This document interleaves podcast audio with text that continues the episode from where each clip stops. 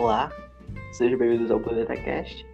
Hoje iremos apresentar sobre as árvores, o segundo episódio do podcast. Hoje é dia 30 de junho e hoje trouxe um convidado especial, é Antônio Neto. Boa tarde, eu me chamo Antônio Neto e eu faço parte do primeiro ano do ensino médio integral técnico, do primeiro B, para ser mais específico, do Colégio Antônio de Souza.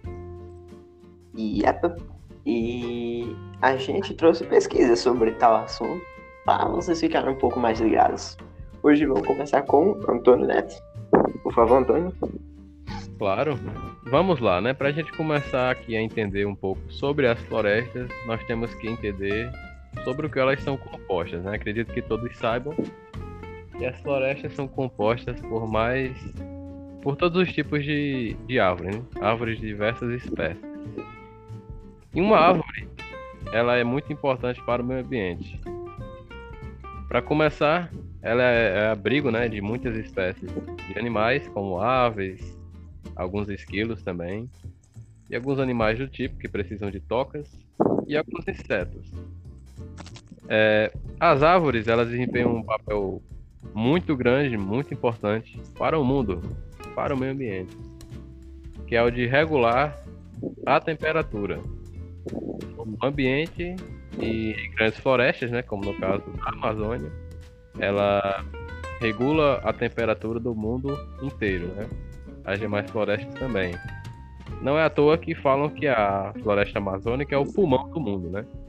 Vamos lá, as árvores, além de desempenhar o papel de é, deixar o ambiente mais refrescante, né? Ela também regula o, o fluxo de oxigênio.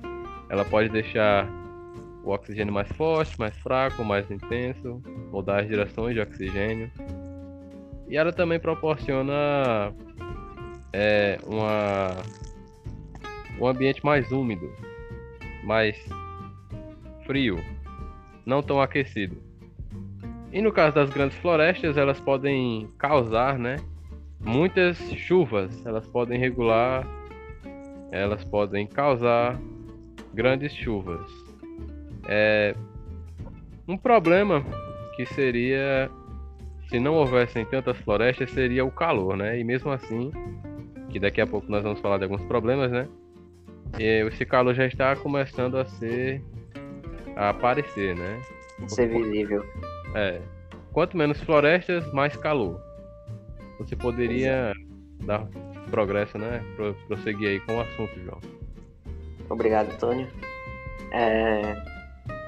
Bem, o... uma das formas que o ser humano visou o lucro foi no desmatamento, que foi para conseguir a, é, a produção de papéis e móveis, além de materiais de construção para casas.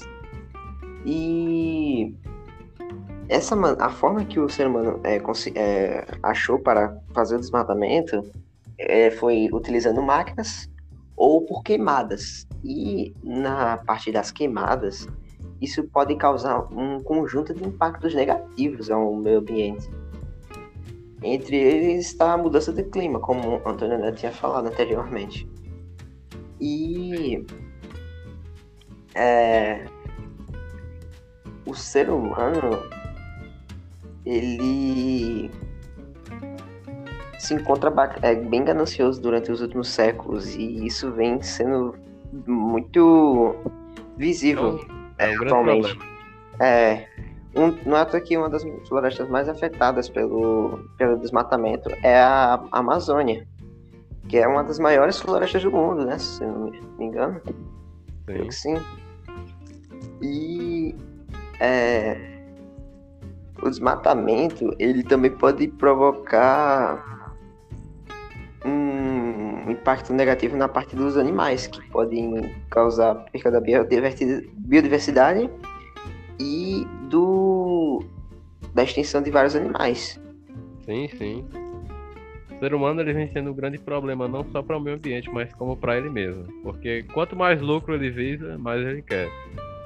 É, Exato. Em questão do desmatamento, quando ele faz, o, ele realiza esse desmatamento, ele só enxerga o lucro, mas ele não vê os impactos que ele causa, né? Os impactos negativos, as consequências.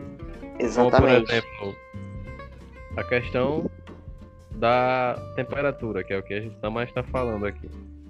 Isso, se não for tratado de agora, pode ser um grande problema no futuro, um problemão. Então a gente tem que estar tá conscientizando todo mundo aí, né? As grandes empresas a estarem tendo consciência do que estão fazendo. E um fato é que a Mata Amazon, a Mata Atlântica, ela foi amplamente destruída ao longo dos séculos. Uhum. É, sendo atualmente resta menos de 13% da vegetação originária desse bioma. É.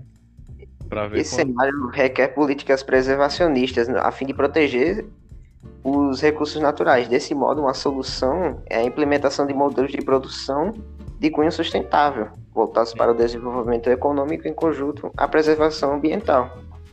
Sim, sim. É uma opinião você, minha. O que é você acha, Bom, assim, na minha opinião, nós não podemos fazer muita coisa em relação a dos desmatamentos, né?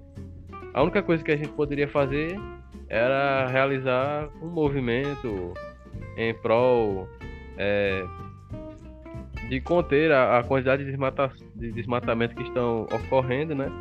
Seria isso, né? Um movimento para que parassem de realizar essas atitudes, né? Mas quem pode realizar mesmo é, algo contra a desmatação, o desmatamento, perdão, é o governo, né? O, quem tem mais voz. Ele poderia, por exemplo, interferir nas grandes empresas e delimitar alguns territórios indígenas, né? Porque os indígenas eles preservam muito bem o ambiente, afinal de contas eles convivem com aquilo e vivem muito bem só com aquilo. Então delimitar uma área ali só para eles seria muito importante, tanto para quem vai desmatar, né? Quando fosse, estariam ali, né? É, vendo que aquele território é deles e aí eles poupariam grande parte ali do território das florestas. Exatamente. É Bem, esse foi o segundo episódio do Planeta Cash. É, meu nome é João Vitor. Meu nome é Antônio Neto.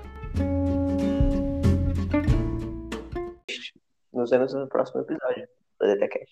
Muito obrigado.